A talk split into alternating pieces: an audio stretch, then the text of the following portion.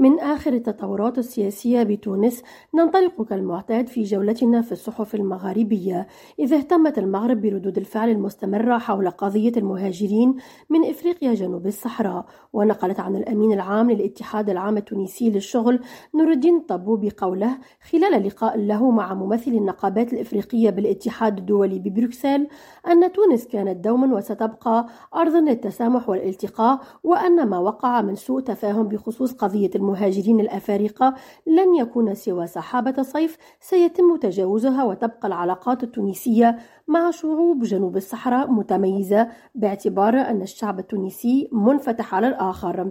بالجزائر كتبت الشروق وتحت عنوان شباب بأمراض الشيخوخة عن ظهور أمراض لدى الشباب الجزائري لا تصيب في الغالب إلا الشيوخ.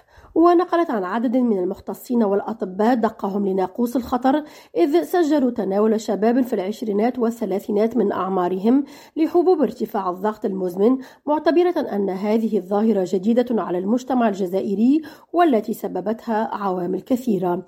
بموريتانيا اهتمت الصحف بتحضير الحكومة لرمضان مشيرة إلى اجتماع لها مع اتحادية التجار خصص للتشاور حول الآليات الكفيلة بتسيير العملية الرمضانية لهذا العام بموريتانيا وضمان تموين السوق بالمواد الاستهلاكية الأساسية خلال الشهر الفضيل إضافة إلى منع المضاربات والاحتكار. نرجس بديرة ريم راجو تونس.